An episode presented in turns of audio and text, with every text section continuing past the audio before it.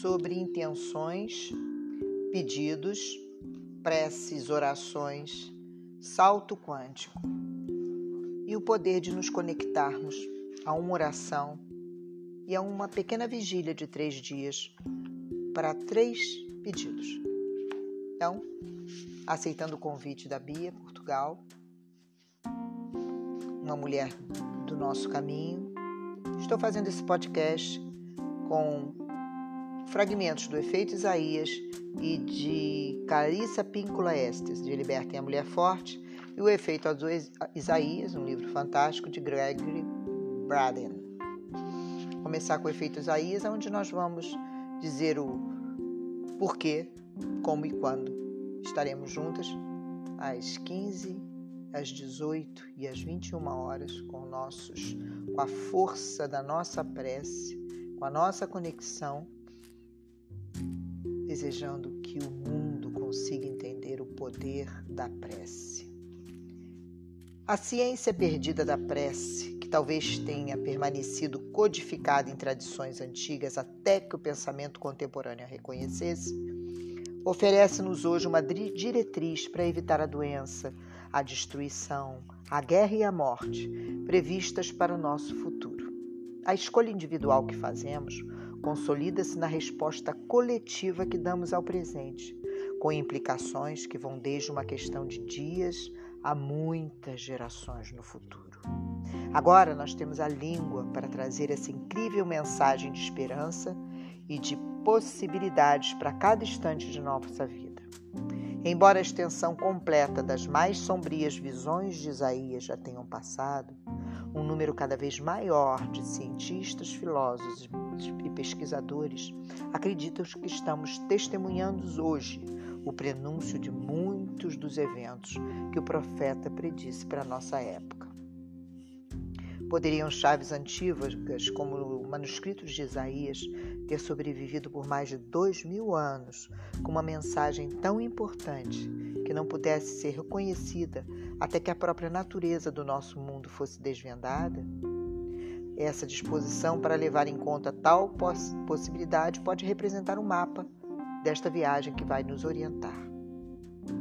Evitando que passemos por sofrimentos previstos por vários profetas sobre visões do futuro. Agora, talvez mais do que qualquer outra época da história, a escolha do resultado nos pertence, uma vez que lemos as palavras, reconhecemos a possibilidades e nos expomos a novas ideias. Não podemos voltar à inocência do mundo anterior. Na presença daquilo que vimos, temos que dar sentido à nossa experiência.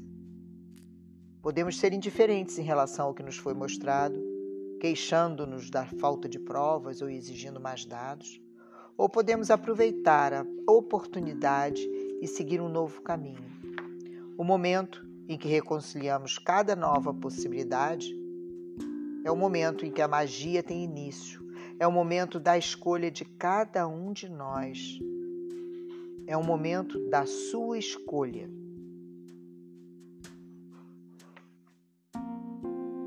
Já existem provas da existência de uma eficiência e tecnologia que foi esquecida há muito tempo e profundamente escondida em nossa memória coletiva.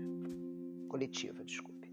Vemos cotidianamente as provas dessa tecnologia espiritual na alegria de uma nova vida e de um amor duradouro, e também nas condições que afastam a felicidade de nós. É a ciência interior que nos dá força para transcender, com graças às profecias de destruição para um tempo futuro e os desafios da vida.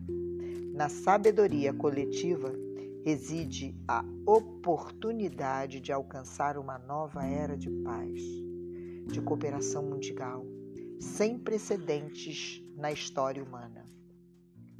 À medida que o nosso mundo dá à luz as novas terras e massas continentais, novos padrões climáticos, calotas polares, alterações magnéticas, são testemunhas das mudanças que estão ocorrendo. À luz de pesquisas recentes, qual seria o potencial de se aplicar a sabedoria de dois mil anos de idade numa escala global? para, esconder aos, para responder aos desafios do novo milênio, resultando numa transição para a saúde, a paz e a graça.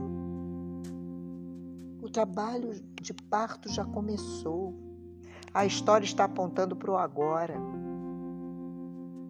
Será já. Vamos começar por nós? Então, esse convite para três dias em três horários diferentes do dia, com uma vela, na intenção de Maria, vamos falar da prece de Clarissa Píncula Estes, Memorare. Em latim antigo, esta oração destina-se a partir o coração, a abri-lo. É um grito de ajuda, em louvor de nossa mãe, que é nosso exemplo, um ato de fé, que podemos permanecer vivos no mundo terreno e no mistério e em ambos.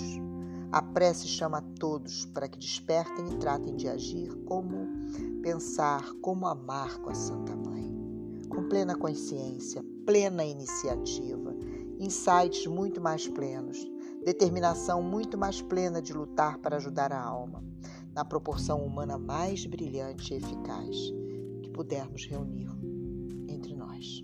Para termos muito menos frieza, muito mais afeto para com o eu e com os outros, muito mais insights, muito menos cegueira para com o que realmente importa, para os céus e para nós mesmas. A prece chama-se memorare e significa lembrar. Vamos a ela.